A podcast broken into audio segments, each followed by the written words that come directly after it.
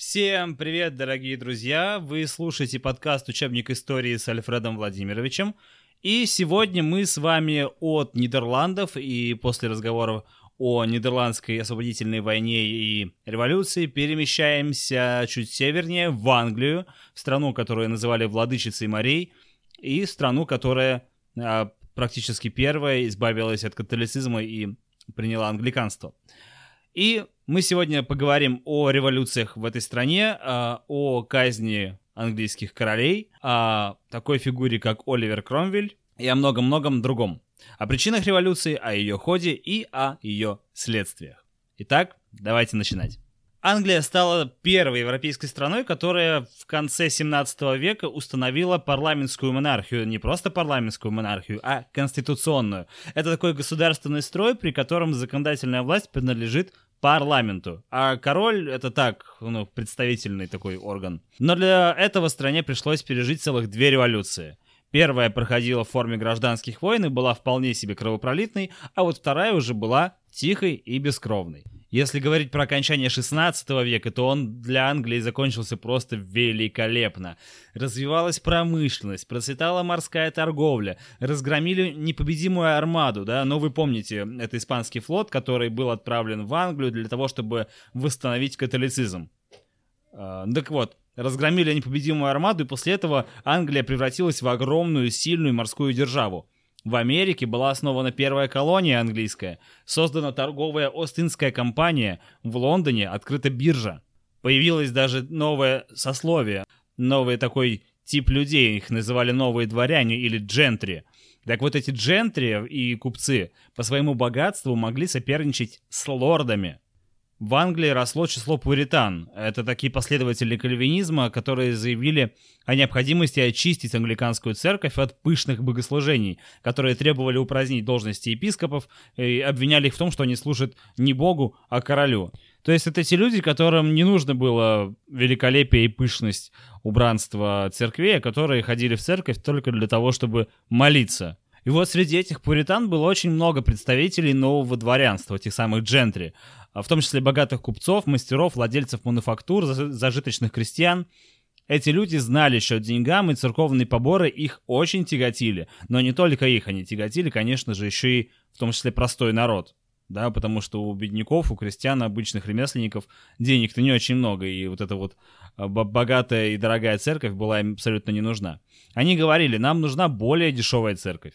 Многие верили в том числе в божественное происхождение королевской власти, но для них эта власть была законна только в том случае, если она придерживалась старых английских законов и традиций, и считалась, конечно же, с парламентом. Они верили, что парламент тоже создан по Божьему повелению. После смерти Елизаветы I английский трон перешел к Якову I Стюарту, который стремился следовать формуле «от Бога король, от короля закон». Шли годы, и конфликт короля с парламентом продолжал нарастать из-за стремления Якова I править единолично, нарушая тем самым давние традиции. Помните, да, парламент ограничивает власть. Недовольство вызывала его экономическая политика в том числе. Э, поддержка старой цеховой системы и продажа отдельным лицам и компаниям исключительного права на производство каких-либо товаров и на торговлю, что нарушало, в общем-то, законы свободного рынка. Также религиозная политика, проявлявшаяся в защите англиканской церкви и преследования пуритан. Яков I отказывался упразднить должности епископов. Нет епископов, нет короля, вот он так говорил. Преследования пуритан привели к тому, что многие из них вынуждены были покидать родину и, куда бы направляться, вы думали? Конечно же, в Америку. Садились на корабли и ехали в Америку, проповедовать там э, свое религиозное учение и жить по-своему. Всеобщее недовольство вызвала и внешняя политика Якова I, который искал сближение с католическими державами, например, Испанией и Францией. К этому следует добавить, что э, в том числе возмущение англичан огромным размахом казнократства и взяточничества, которые царили при дворе и среди в том числе чиновников. Брали все, начиная от короля и кончая последним мировым судьей. В обществе обострились экономические, политические и религиозные противоречия. Это те три кита, на которых вообще-то очень часто происходит революция. И в 1625 году Яков I умирает. Наследником становится 25-летний принц Уэльский Карл, который становится королем Карлом I, и будет править он у нас 24 года с 1625 по по 1649 год. Все английское общество надеялось, что новый король поймет необходимость перемен, проведет реформы и уменьшит власть чиновников. Но значительных изменений во внутри политики государства не произошло. По свидетельству современников, Карл I обладал привлекательной внешностью, изящными манерами, увлекался спортом, прекрасно разбирался в живописи. В общем, красавчик, Тедди Бой. Вначале все это принесло ему огромную популярность, но со временем у короля проявилось болезненное самолюбие, вспыльчивость, неуравновешенность, лицемерие и прочие черты, которые присущи нарциссическому расстройству. Недоверие Карлу I усилилось после его женитьбы на сестре Людовика XIII, французской принцессе католички Генриетте Марии. Став английской королевой, она ввела при дворе католические богослужения. Молодая королева подчинила своему влиянию Карла I, и его даже стали подозревать в том, что он хочет ввести в стране католичество. В 1628 году парламент, используя затруднения правительства, которые были вызваны войной одновременно с тремя государствами – Францией, Испанией и Австрией, вынудил короля подписать петицию о праве, где содержались требования уважать права парламента и объявлялись незаконными проводимые без разрешения суда аресты. Как только Карл I пытался нарушить эту петицию, парламент бурно протестовал. Тогда король что сделал? Правильно, распустил этот строптивый парламент и не созывал его потом еще целых 11 лет. В стране установился режим личного правления Карла I.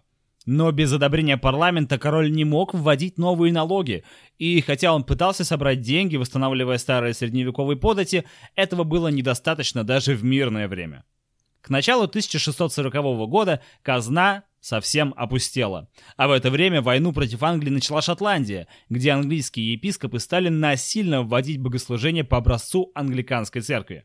Для войны нужны были деньги, и Карлу Первому пришлось созывать парламент, о ужас, который вошел в историю под названием «Долгого парламента», так как он не расходился, представьте себе, 12 лет.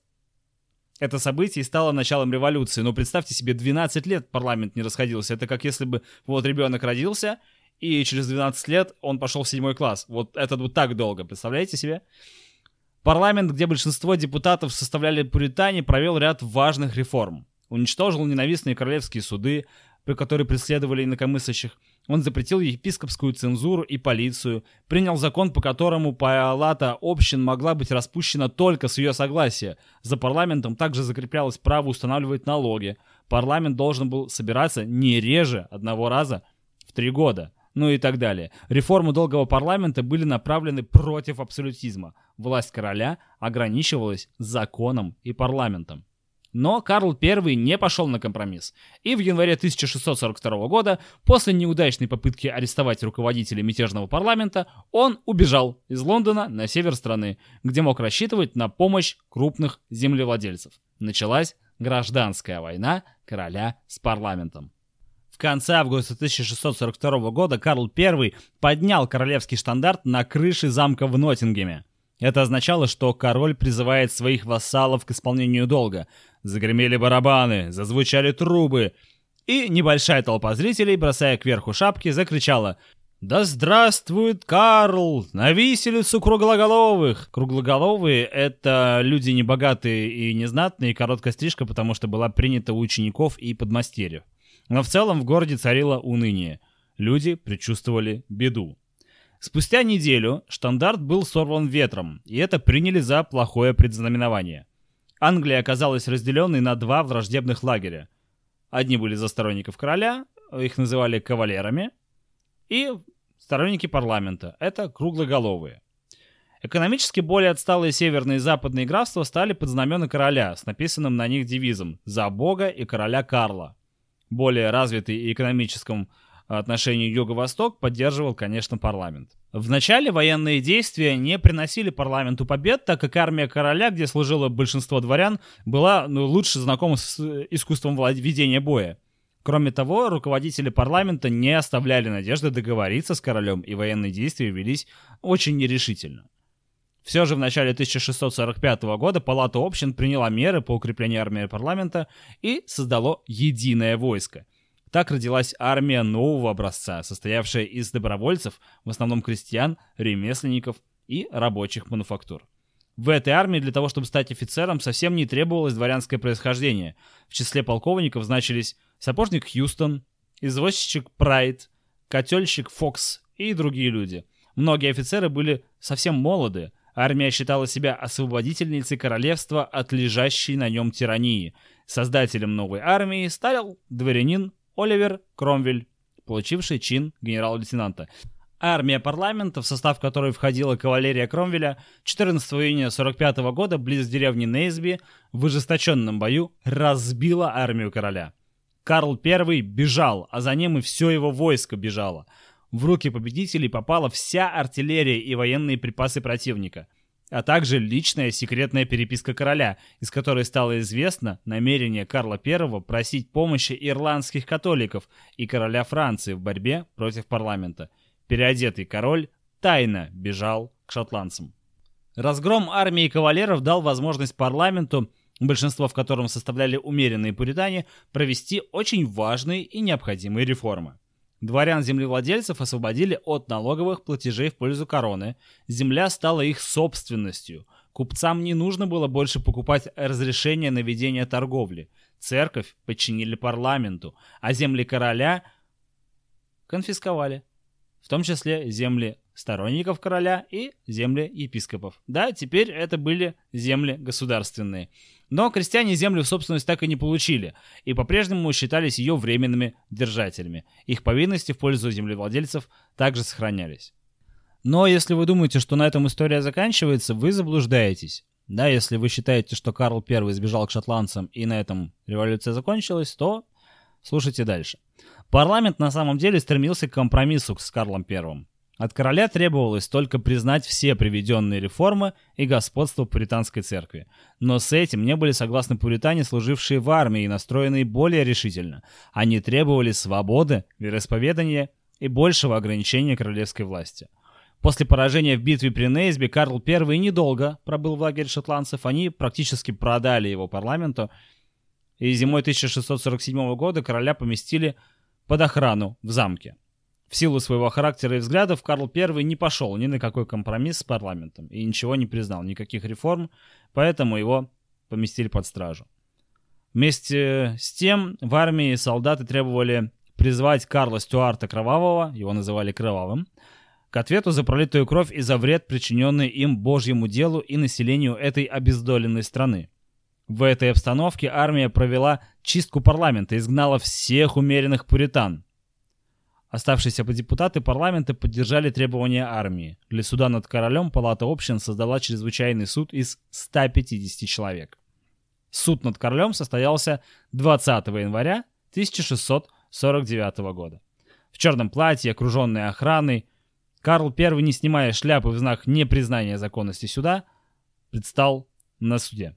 Он держался высокомерно и не пытался достичь компромисса. Воспользовавшись тем, что Карл I не признает полномочия трибунала, присяжные лишили его слова. После нескольких дней бурных выступлений короля признали виновным и приговорили к смертной казни, как тирана, изменника, убийцу и врага государства.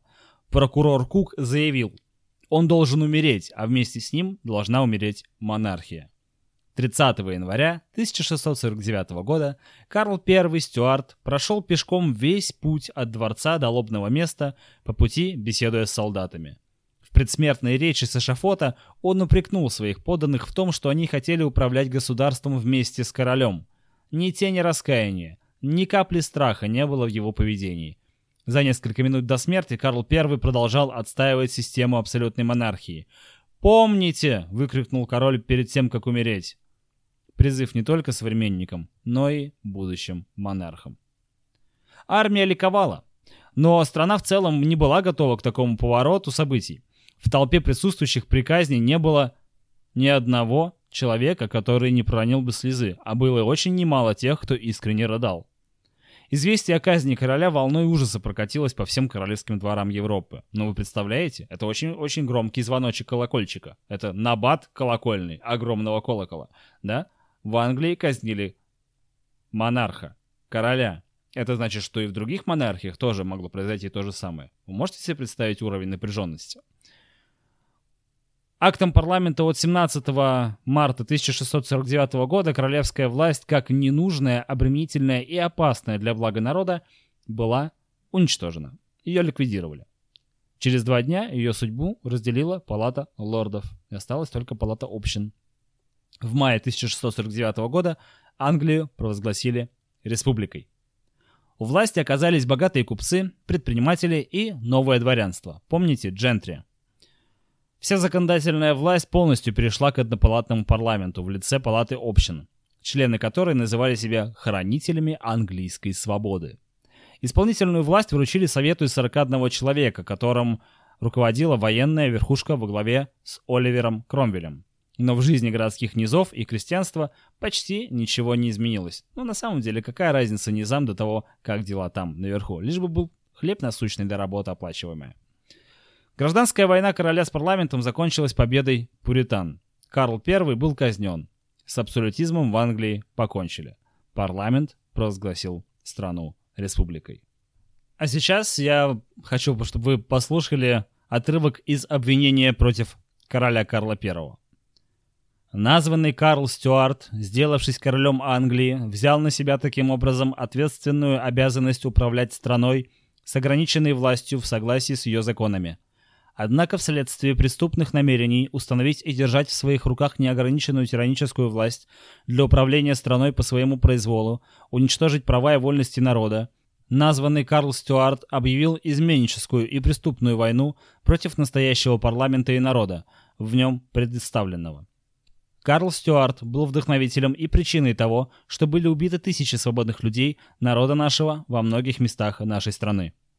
Все указанные преступные планы и действия названного Карла Стюарта велись и ведутся для осуществления его личных интересов, произвола, власти, на которой он претендует для себя и своей семьи.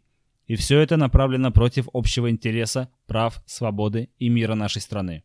Из всего сказанного следует, что названный Карл Стюарт был и является вдохновителем, автором и продолжателем указанных противоестественных, жестоких и кровавых войн – Потому он является виновным во всех изменах, убийствах, грабежах, пожарах, убытках и бедствиях нашего народа, которые были произведены и совершены во время названных войн и были вызваны ими. Как вы видите, обвинения против Карла были более чем существенными. Но двигаемся дальше, и здесь мы должны с вами обязательно понять, что не все жители Англии одобряли реформы парламента. Из движений протеста в годы революции мы сейчас с вами рассмотрим два. Движение левелеров, то есть уравнителей, и движение диггеров, то есть копателей. Левелеры выражали недовольство армейских низов, которые состояли из мелких собственников. Их лидера звали Джон Лильберн. Как и Кромвель, он принадлежал к нетитулованному дворянству и воспитывался в обычной пуританской семье. Стремление к справедливости заставило его вести борьбу сначала с абсолютизмом, а потом с парламентом. То есть он всегда был против, всегда боролся. За распространение британского учения еще до революции его осудили, бичевали плетьми и держали в тюрьмах. С началом гражданской войны он вступил в армию парламента и воевал в чине капитана, но его взгляды привели конфликту с парламентом и лично Оливером Кромвелем. Так что же хотел Лильберн, чего он требовал? Главные его требования указаны в их программе, в программе Левелера в смысле. Уничтожение власти короля и палаты лордов. Передача верховной власти палате общин. Ответственность палаты общин перед народом. Ежегодные выборы в парламент, всеобщее избирательное право, веротерпимость и признание равных прав всех членов общества. В общем, обычные гражданские права. Вот за эти убеждения и подвергался гонениям со стороны парламента и Кромвеля руководитель Левеллеров. Кромвель лично возглавил разгром восстания уравнителей, и после того, как предприниматели и новое дворянство укрепили свою власть, поддержка мелких собственников их уже не интересовала. И Кромвель, конечно, изгнал из армии всех инакомыслящих, за что парламент объявил ему сердечную благодарность, а богачи преподнесли блюда и чаши из золота. Но выводы из этой истории делайте сами. По приказу Кромвеля войска подавили и движение диггеров, или истинных левелеров, а, которые были возглавлены Джерардом Уинстэнли. Руководитель диггеров родился и воспитывался тоже в строгой пуританской семье. В 12 лет он начал уже работать. Но, в принципе, в 12 лет мальчики уже в то время всегда выходили на работу. Практически с 10 и даже с 7 лет это были уже взрослые люди, которые могли работать. В своей жизни Уинстонли познал тягостный труд и беспросветную нужду, и это родило в нем мечту об обществе, где будет не только политическое, но и имущественное равенство. Уинстонли призывал народ захватывать пустующие земли и вскапывать их, работать на себя, а не на землевладельца. Диггеры так и поступали, они действовали не оружием, а лопатой и плугом. Это мирное движение бедняков было подавлено. Их арестовывали, обвиняли в нарушении границ частных владений и пресекали их деятельность.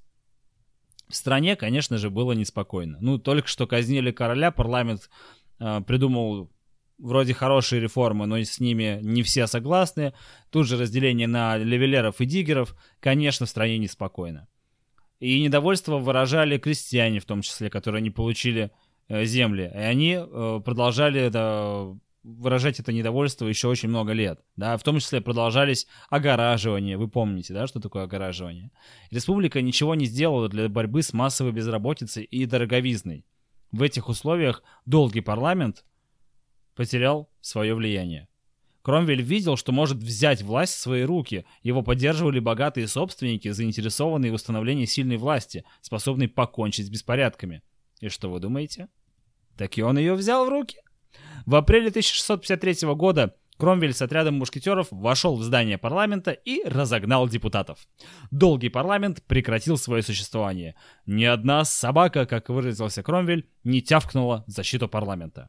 В феврале следующего, уже 54 года, в Вестминстерском дворце он был официально введен в новую должность пожизненного лорда-протектора Английской республики. Протектор — это как бы защитник в переводе. Лорд-защитник Английской республики.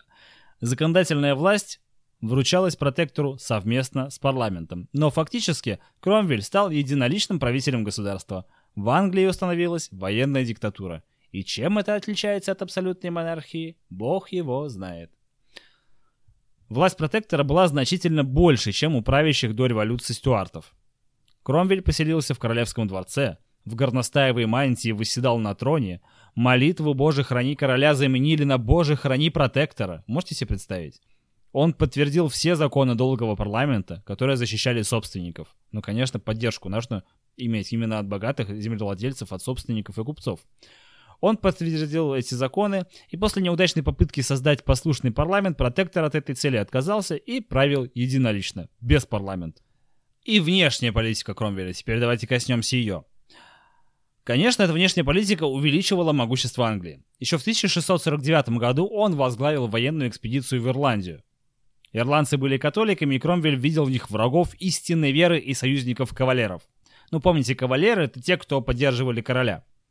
Война в Ирландии велась с невиданной жестокостью. После завоевания Зеленого острова в 1953 году победители отобрали у населения две трети земли и поделили их между солдатами и офицерами армии Кромвеля как плату за службу в армии.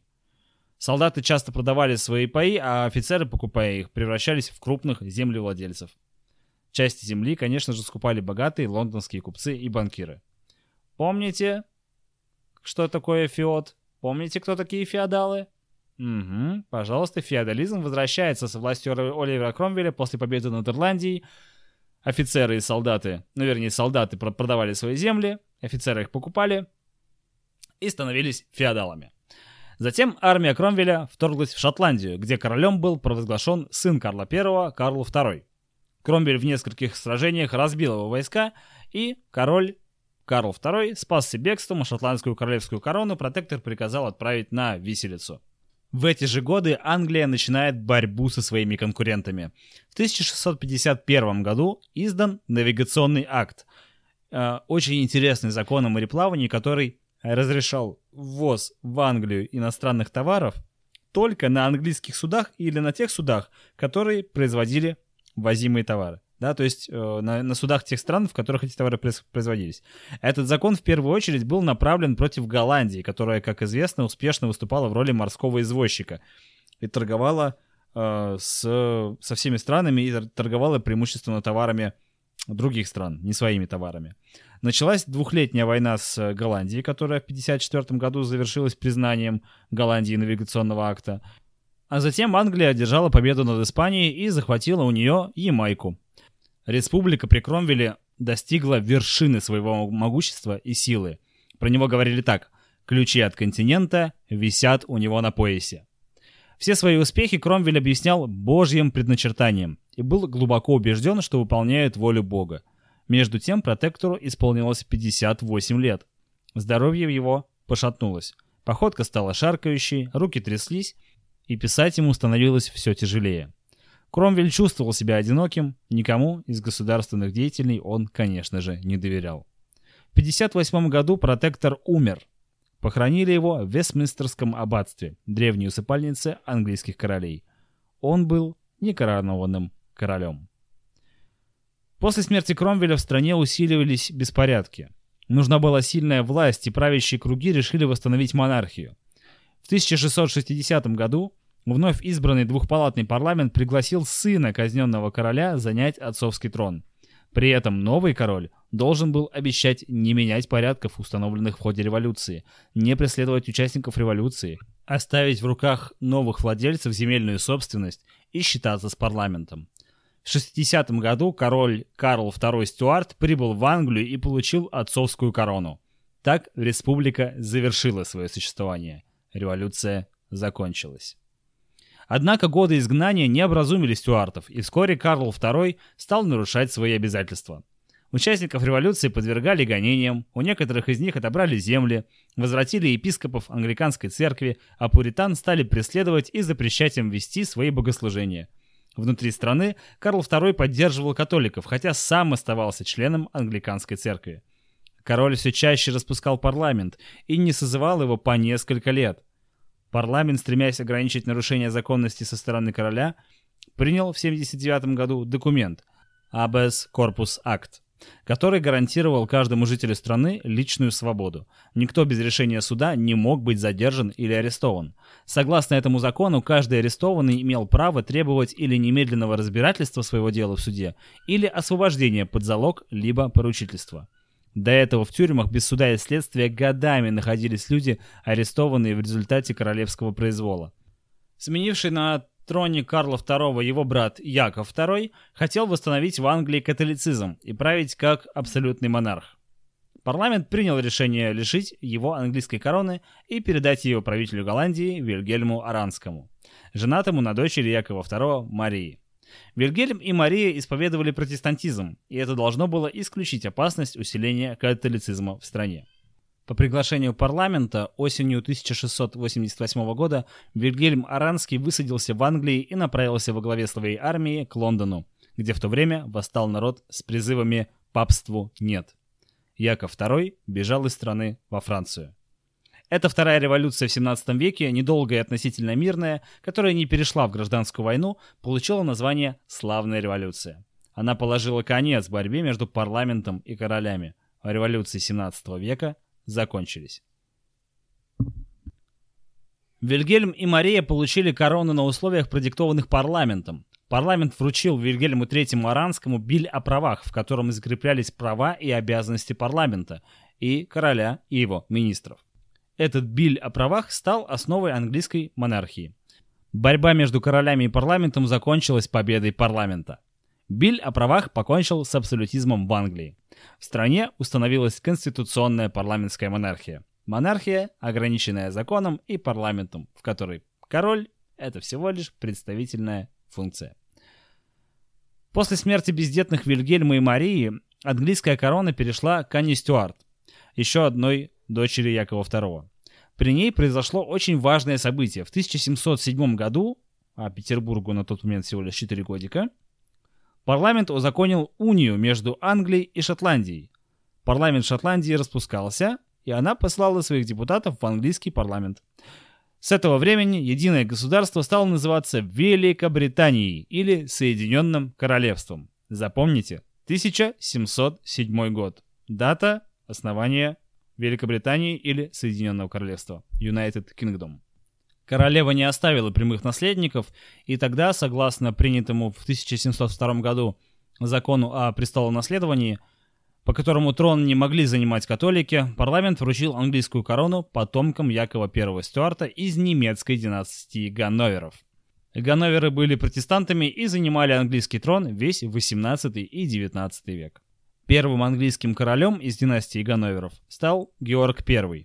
Именно при нем и его сыне Георгий II сложился порядок, когда исполнительная власть стала находиться в руках кабинета министров, который назначался королем. И Георг I, и Георг II остались чужими для Англии. Георг I так вообще практически не вмешивался в дела государства, говоря «пусть управляют министры». А общался он с ними, между прочим, с помощью переводчика. В Англии складывается двухпартийная политическая система, и имя этим партиям – Тори и Виги. Тори отстаивали нерушимость королевских прав, сохранение старых традиций, существующего порядка, то есть Тори – это консерваторы. К этой партии также принадлежали крупные лендлорды, англиканское духовенство и прочие консерваторы. Виги же — это реформаторы.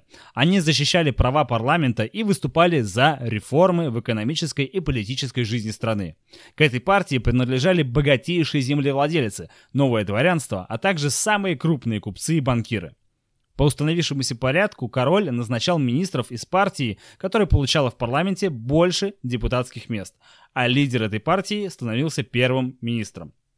В руках Кабинета министров и особенно его главы, премьер-министра, сосредоточилась огромная власть. Ответственность Кабинет министров нес не только перед королем, но и перед парламентом. Если партия теряла поддержку большинства в парламенте, она лишалась права на власть, и правительство подавало в отставку. При Георге I и Георге II правящей партии являлись и виги, то есть реформаторы. Тори, консерваторы, не пользовались таким влиянием в стране, так как симпатии многих из них были на стороне стюартов.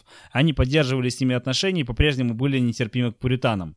Кроме того, партия Вигов стала богаче, и свое влияние и богатство она использовала на парламентских выборах. Но мне кажется, я утомил вас внутренней политикой Англии, революциями и внутренними делами.